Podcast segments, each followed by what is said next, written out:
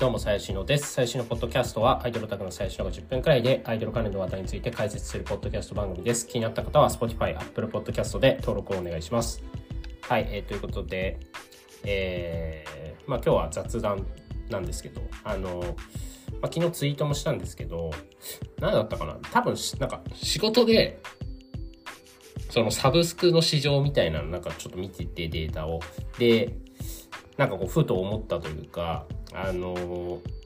あ、あれだ。パンナナ、あの、フリークのパンナナっていう大阪のグループが、あの、もう、多分結成1、2年くらい、2年くらいは経ってると思うんですけど、まだ1曲もサブスクが配信されてなくて、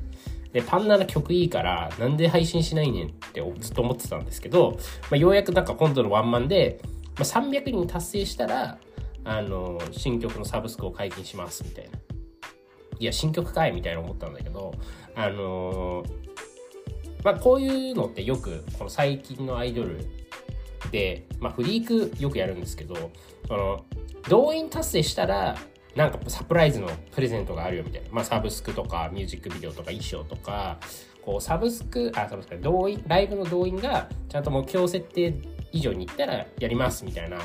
あの、仕掛けをね、よくやるんですよ。で、まあ、これに対して、まあ、これ多分前から言ってるけど、その、いや、達成す、したら、なんかこう、サブスクとかじゃなくて、あの、達成するために、サブスクを先に解禁してくれよとか、衣装を新しくしてくれよとか、ミュージックビデオ作れよ。いや、それって要は宣伝活動じゃないですか。いや、だから、そっちが先にないと、その目標達成ってできないのに、なんか何も与えられてないのに、なんかとりあえず目標達成してくださいっていうのは、まあ、別にいいんだけど、なんかめちゃめちゃこう、ブラックな、あの、目標設定のさせ方だし、なんかそれに対する、その、頑張りが、なんかビラ配りとかじゃないですか、基本的には。いや、なんか、超、そこじゃないんだよな、みたいな。まあ、なんか、このズレってずっと、こう、あるんですけど、あのー、はい。で、まあ、その、ね、あまあ、最初の話に戻るんですけど、その日本のサブスク市場って、で、青のサブスクって言っても音楽のサブスク、まあ、Spotify とか Apple Music とかの、まあ、市場どれくらいなのかなと思った時に、えー、大体今その2700万人くらいっていう。ちょっとその、どこまでかわかん、細かく見てないんで、そのお金払ってる人がどれくらいとかちょっとわかんないですけど、まあ、2700万人くらいあの実質いますと、利用者が。で、えー、っと、まあ、そう考えたときに、まあ、そう、まあね、日本のアイドルオタクの人口がまあ、多分200万とか、300万、まあ、その在宅とかも含めてね、まあ、多分そんなもんだと思うんですけど、まあまあ、一回そこは置いといて、シンプルにその2700万人の中で、えー、0.1%。が、例えばじゃあそのパンナナの曲が先に配信されたとして、まあ0.1%、実際はね、聞かないと思うんですけど、まあ、仮に0.1%って考えたときに、約2万7千人にこうリーチするわけですよね。2万7千回まあ視聴されると。で、まあまあ2万7千人っつったらまあ、ね、東京ドーム、東京ドーム5万人か。まあ半分くらい。まあ武道館よりは多いみたいなくらいの数字の人がまあ聞くことになるわけですよね。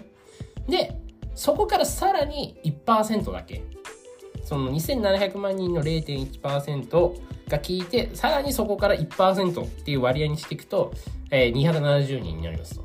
で、その人たちがもう現場に来てくれるって考えたら、あの、地下アイドルからしたら270人も、まあ、例えばじゃあそのライブに来たら、まあね、その同時に集まるかどうかとか、なんか、いや、地理的な問題があるよみたいな細かいところは一旦置いといて、まあ、270人仮に来たとしたら、もう近い色からしたら万々歳じゃないですか。大体近い、今回のそのパンナナだって動員目標が300人とかなんで、まあすでにその客がいるって考えたら、プラスアルファ270人だからもうすごい客じゃないですか。まあこれぶっちゃけ近い夜の、まあ、ゼップとかよりも下の、あの、くらいの規模感のライブハウスやってるグループからしたら、プラス270人。じゃあこれがまあ分散して、まあ10回って考えた時も、27人ずつ来るから、まあまあ、近い頃からしたら27人も一気に客、まあ客、まあその、その時点では、ね、ファンとは言えないと思うんですけど、まあ客来たらだいぶ美味しいじゃないですか。で、そこからさらにその270人、まあ月に270人でもいいんですけど、そこが10%、じゃあファンとして残りましたって。まあ10人に1人ね、残ったとしたら、えー、っと、まあ27人とかになるわけなんですけど、まあ27人で仮にメンバーがなんか5人とかいたら、まあ1人あたり5人ずつファンくらいつく、まあ、超ね、あの、シンプルに考えてですけど、まついてくれても、これは結構大、その、素晴らしいことじゃないですか。で、さらに、その人たち、27人が月1万円使ってくれたとしましょう。まあ、月なんか3、4回ライブ来て、1回に2、3000とか、なんか、あの、金落とすみたいな。って考えたら、年間で考えると、まあ、27人が1人1万、月1万使って、まあね、まあ、ぶっちゃけ1年残ってる人はどれくらいとか、また別の計算になりますけど、シンプル考えたら300万超えてくるわけですよね、年間の12ヶ月か考えたら。もう地下アイドルって、まあ僕もわかんないですけど、まあそのね、事務所の規模感とかにもよりますけど、グループの規模感とかにも。まあでも多分ほとんどの地下アイドルって多分、まあ、年間どこっすかね。数千万とかだと思うんですよ、レベル的に。5000万いかないと思うんですよね。売り上げ的に。まあそのフリークみたいにたくさんグループ持ってたらまた別話別ですけど。うん。でも、地底みたいになったらもう1000万も稼げてんのかっていうレベルだと思うんですけど、そんな中300万もプラスで稼げたらだいぶいいじゃないですか。っていう計算をした時に、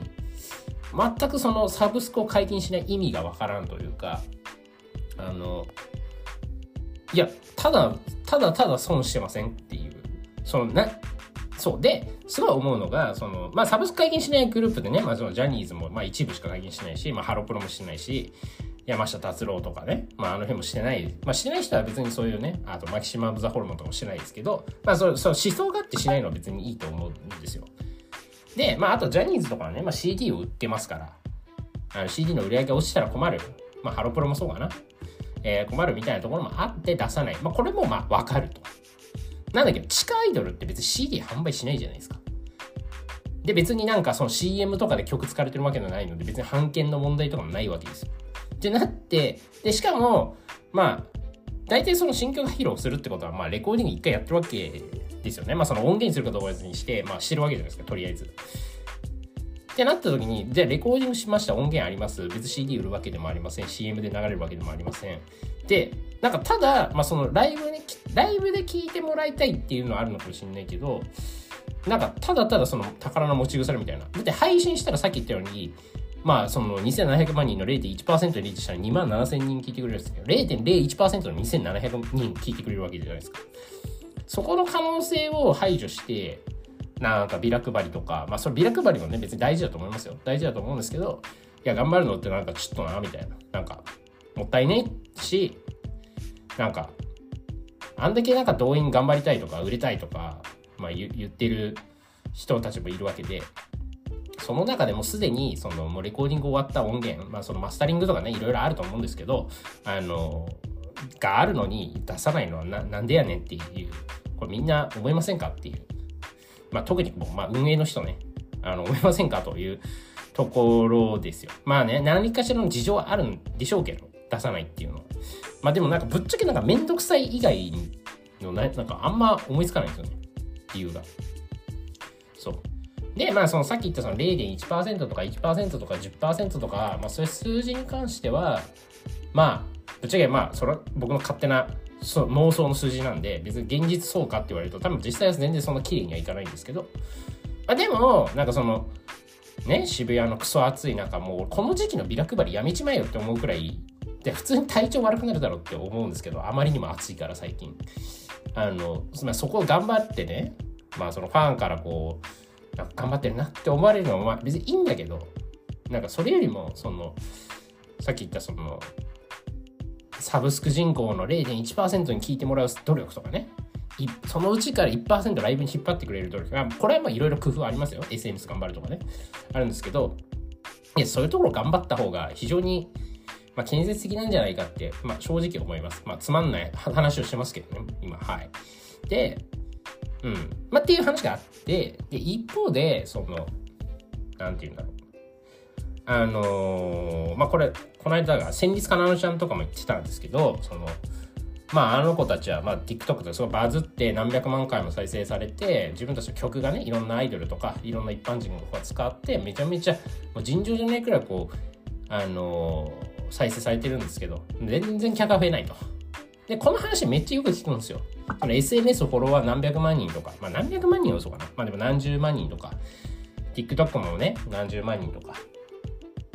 えー、で、サブスクもやってますよ、みたいな。まあグループでも、じゃあ YouTube でバズりました、TikTok でバズりました、客増えますかって言うと別に増えないんですよね。これはマジいろんなタレントとかグループが言ってて、まあ一部増えてるところもあるんでしょうけど、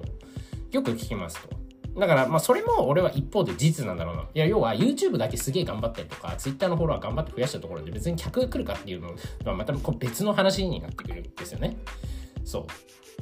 いや、なので、まあ、まあ、さっき最初は僕はその、じゃあ、いや、サブスク解禁して、いや、こういう、こういう、こういう、こういう計算で、えー、客、現場に来る客増やしましょうよ、みたいな話しましたけど、まあ、ぶっちゃけそんなうまくいくと俺も思ってなくて、事実、別に客増えませんと。いやじゃあお前矛盾してるやんけっていう話なんですけど、まあ、あくまでそのさっきの話っていうのはもうオタクっていうこう素性があるというかその素地があるというかアイドルファンはまあ別にそのライブに来るみたいなこととか、まあ、音楽ディグってアイ好きなアイドルこのなんかアイドルの音楽いいねとかなんかそういう感性というかやり方というかある程度もはあるわけですよ。その素地が。けど一般人ってまずそもそも音楽を掘ったりしないし YouTube もまあなんとなくこう関連動画で流れてくるみたいな。の見る、まあ、TikTok なんてまあ関連動画しかないわけなんですけどあの見るみたいな。あのことくらいしかできなくてその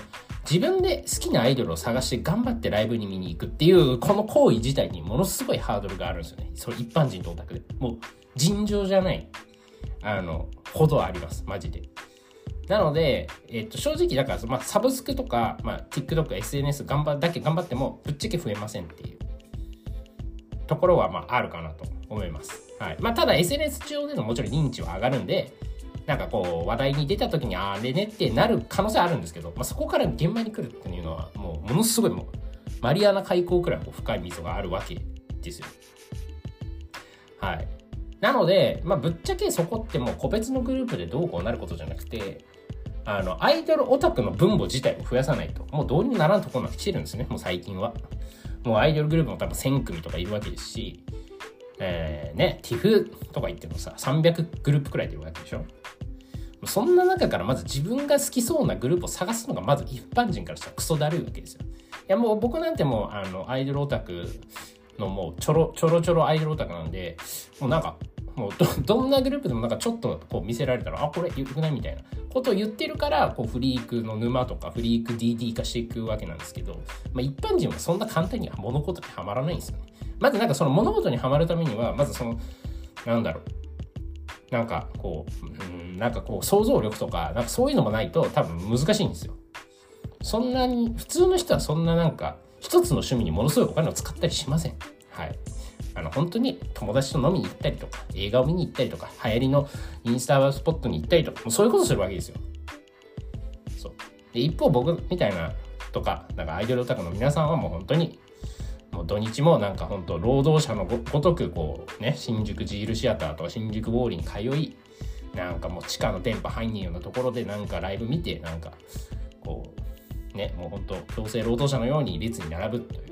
もうそれはもうある種もう才能です、才能。皮肉じゃなくて、才能です。はい。なので、まあ、その、一般人には無理なんです。だから、やっぱそのさっき言った分母を増やすっていうところが大事で、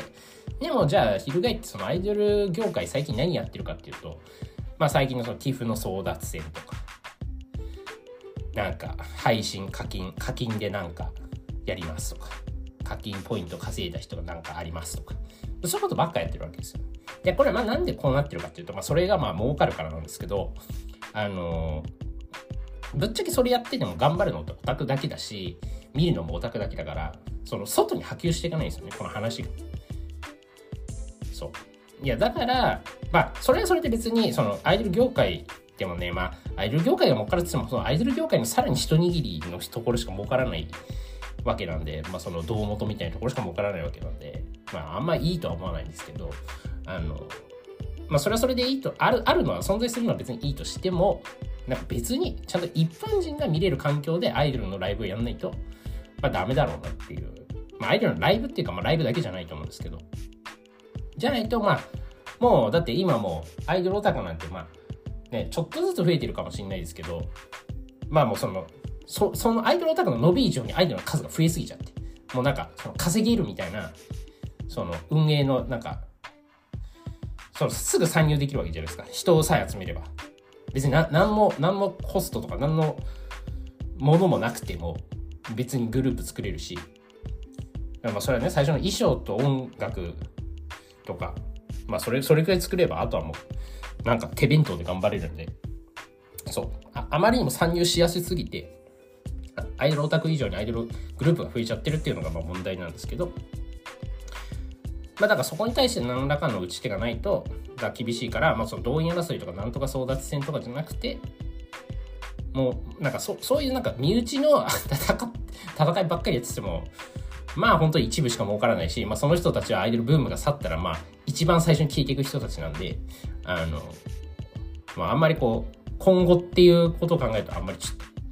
微妙かなというところは思います。でやっぱりこう一般人からして来やすいとかあのアイドルにこうなんていうの触れやすい環境みたいなとか言うとやっぱりまあそのねまああるんですよ。そのやっぱりアイドルオタクって気持ち悪いしなんかそのなんかわけわかんないこと叫んでるしライブでなんか飛んでるしなんか変なリップしてるしみたいな。まあでもそういう気持ち悪さがある種のこうそういうハマりやすい人たちの感性に刺さってちょっとずつオタが増えるっていうのはもちろんあると思います。だか別にそのオタゲーとか、なんかそういう文化を否定するわけじゃなくて、それはそれでなんかコアな大事な部分として、まあそれなくなったら終わりなんで、まあそれはそれであるべきなんですけど、それだけだと、まあ、ただただやっぱ気持ち悪いなっていう 一般人からしたらね、思うわけ。だから、やっぱり、乃木坂とかの方が、まあ、安心感がある。別にライブも別にそのあれ、まああれ、まあ一部荒れてますけど、まあでも別に、こう別に見れるじゃない、普通に。やっぱあれってなんかちゃんとこう、まあ乃木坂と比べんなよって話なんですけど、まあ仕組み化されてるっていうのもあるんで。で、まあちゃんとやっぱテレビで一般人にリーチしてる。なんで乃木坂が売れるかっていうと、やっぱテレビやってるからなんですよ。やっぱね、みんなテレビを見るんですね、実は。なので、はい。まあ、テレビっていうか、テレビのコンテンツをスマホで見るとか、みたいな感じなんで、やっぱその、うん。そう。まあ、最近はね、まあ、TikTok とか見る人も増えてますけど、まだまだテレビの力強いっていうところで、で、ちゃんとテレビでライブの宣伝したら、みんなこう、楽天チケットとかで、こう、チケット叩けるわけなんですけど、まあ、地下アイドルっていうのは、やっぱその、宣伝ができない、SNS しかないから。で、まあなんか今回のその Twitter みたいに、なんか X に変わって、まあ別に今のところなんとかなってますけど、まあいつこの Twitter というプラットフォームもこう下火になるかわからない。もうすでに下火かもしれないけど、まあそういった中でもどうこう、宣伝していくかみたいなのは、まあ正直もう個別のグループで考えてもしょうがなくて、業界全体で考えないといけない。で、まあここでまたここフリークの話にするんですけど、フリークって比較的こうアイドルオタク、うんと地下アイドルでなんか一見コアコンテンツみたいに見えるけど実はめちゃめちゃ初心者に優しい事務所だなって、まあ、常々思ってましてまずその僕もまんまとその罠に引っかかってるんですけどそのアナフェスに行くとで最初だからまあ僕はハープスターでこうフリーク行ってたんですね。まあハープスターって別にフリークじゃないんですけど、まあ、対バンに出てたんで。アナフェスに出てたんで。まあ見るじゃないですか。でも最初はもうハープだけ見ても帰るみたいな。言葉なんか1ヶ月くらい続けて。もうちょっと続けてて。でもその中でなんかてるてるとかなんかサクサクジャンブルとかなんか他のグループをまあ前後で目にするわけじゃないですか。いや最初はねやっぱ早く終わんねえかなみたいな思ってたけど。だだんだんこうハマってくるんですよね。みたいな感じでもう気づいたらもうほぼフリークほぼ全全グループにこうなんかなんか知ってる子がいるわけ状態になるわけですよね気づいたら。でなんかもうアナフェスなんてやる日にはもうなんかとりあえずなんか全グループになんか なんか得点会並んでるみたいないやいやいやみたいな。すごいフリーカーじゃんみたいな感じになるんですけどまあこうなるのは便利でやっぱねその最初の探すっていうのがやっぱ大変なんですよね。自分が好きなグループを。自分が好きなグループだと分かんないんで。見ないと分かんないんで。で見ていく中でこうハマっていくみたいなところがあるんで。でその見せていく場をどう作り込むかっていうとやっぱフリークアナフェスみたいなああいう、まあ一日、まあ一日がかりではないですけど、まあ、その、でかいホールで、なんか3部でやるみたいな、あれはもう本当に素晴らしいなと思ってて、だって別になんかさ、もう俺、本当にそのアイドル甲子園とか、わかんないけど、あんま行かないんですけど、僕そういうフェス系、フェスというか、対バンのイベント。なんで行かないかって、長いし、椅子ないし、みたいな。だるいんですよ、とにかく。もう俺は本当楽してアイドル見たいだけなんで、もう椅子あってくれよってまず思うんですよ。その長いんだったら。別になんか1時間とか2、なんか3組とか5組くらいだったらまだ我慢できるんですけど。だからまああのフェスっていい仕組みだよねっていうのとあとまあライブのチケットもなんかまあ、うん、ぶっちゃけなんかチケットビレッジとかもう楽天チケットとかもその法外な手数料が論外なんですけどまあチケビレとか、まあ、チケビレもそうかな。まあそういろいろあるじゃないですか。その最近のそのチケットプラット。フォームやっぱライブ系が一番シンプルだよってなんかめっちゃ思うんでその UI とかなんか UX そのなんか買うまでのその流れまあ慣れてるからっていうのもあるんですけどなんかうん。まああれもだからまあ割と比較的確保しやすいかなとは思いますなんか。であとだからその会場の雰囲気とかねルールみたいな。そのやっぱアイドルオタクじゃない一般人から見たらアイドルオタクのライブなんて怖いわけですよね。そのなんか東京ドームとかなんかそういう代々木体育館とかなんかそれでかいとこでやってくれるならまあ安心感ありますけど、そんななんか新宿ウォーリーとかなんか、ほんと、秋葉原ツインボックスとか、なんか怖いじゃないですか。オタクだからいけるけど、オタクじゃなかったらいけないです、あんなと。だからやっぱりまあ、そう、まあこれはまたアイドルとはまた別ですけども、そのライブハウス、なんかき今日、昨日もやっぱ渋谷ダイブ？ライブハウスがなんかちょっと近隣のご迷惑になるんでみたいな静かにしていただけるみたいななんか結構低姿勢なツイートをしたらものすごい叩かれて笑っちゃったんですけどまあうんなんかまああれも まあ別にマナー悪いのは直せよってまあ普通客に対して思うしわかんない。渋谷ダイブ行ったことありますけど僕僕は別にそんなクソ箱だとはあんま思ってないですけど。そうあのまあそれに引用リツイートをつけるオタクの人たちのこうバリ増を見てるとやっぱりアイドルオタクってすごいマナー悪いなって思っちゃったんで。まあやっぱそういうところをちょっとずつ変えていかないとやっぱりききついよなとか。まああとルール。なんかその現場特有のルールみたいなすごいあるじゃないですか。いろんなアイドルグループ。それもなんかもう本当やめてくれよっていうそのその最近やっぱルールが多すぎるんですよね。なんかこれしちゃダメあれしちゃダメだみたいな。でまあなんかそのコールとかはなんかまあ別にその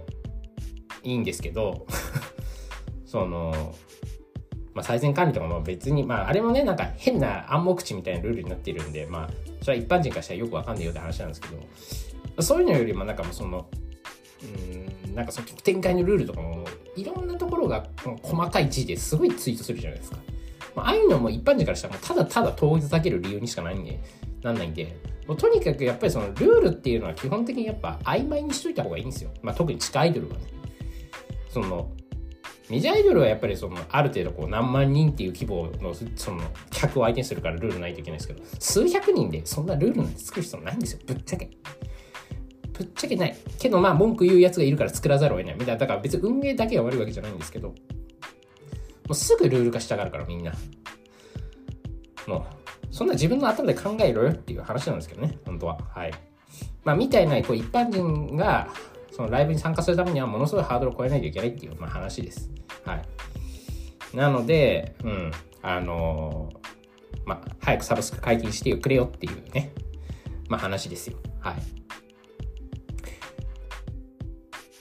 っていう話と、あの、またこれフリークの話なんですけど、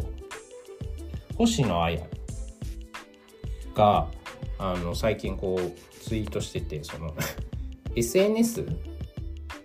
で叩かないでくださいみたいな。あの現場に来れない人は SNS で叩かないでくださいみたいなことをなんかツイートしててちょっと燃えてたんですけどあのでこれに対してまああの、まあ、賛成の声ももちろんあるんですけどまあ反対にやっぱそのいや、なんで文句を言うために直接金を払って会いに行かないといけないんだっていう、まあ、意見もあったりして、いや、まあそれはごもっともだなと思ったんですけど、まあ、やっぱりね、でもね、あの、何が言いたいかっていうと、その、SNS って本当に分断しか生まねえなって思ってて、あの、あれですね。その別に星野綾、まあ僕もね、過去、まあ、ブロックされてましたよ。半年か1年くらい。それは多分まあ僕がなんかこういけないこと多分言ったんだと思うんですけど、あのー、まあ今はね、もちろん解除されてるし、別にこう、まあ最近はあんま言ってないけど、まあ別に普通に話せるんですよ。話せるんですけど、え、じゃあ、じゃない話せばいいやつなんですよ。すごく。面白いし、可愛いし。なんですけど、やっぱ SNS でこうこういうツイートをするちょっと、まあ、その誤解を生む表現というかまあね、まあちょっといろんなこう見え方をするこう短文にまとめちゃうとやっぱりこういろんなツッコミがいろんなところが入る。で、多分ここでその引用リツイートでめちゃめちゃ叩いてる人たちも別に星野やと喋れば別になんか、まあそうだよねみたいなくらいの誤解解けるはずなんですけど、まあそのね、一回お金を払う払わない置いといて、話せばわかるはずなのに、なんか SNS でこういうツイートするたびに、なんかもういろんな角度からバカみたいに叩かれるのって本当にそのこれどっちが悪いとかじゃなくてもう SNS っていうものの構造上の限界をすごく感じるなって最近思ってて。別にこの星野愛限らずね。もう本当になんかその最近思うんですよ。その人のツイートに混じりすんのってまあ前から思ってましたけどそのバカバカしいにも程があるっていうかそう分かるわけがないんですよ。その意図とか。たかだか140文字でそのいろんな背景情報があるわけじゃないですかそのツイートに対しては。でもちろんその誤解を生まないような表現をツイートするっていうのもその最低限頑張ってほしいですけど、まあ、そんな人間完璧にツイートできるわけじゃないんであの誤解を生むんですよどうしても。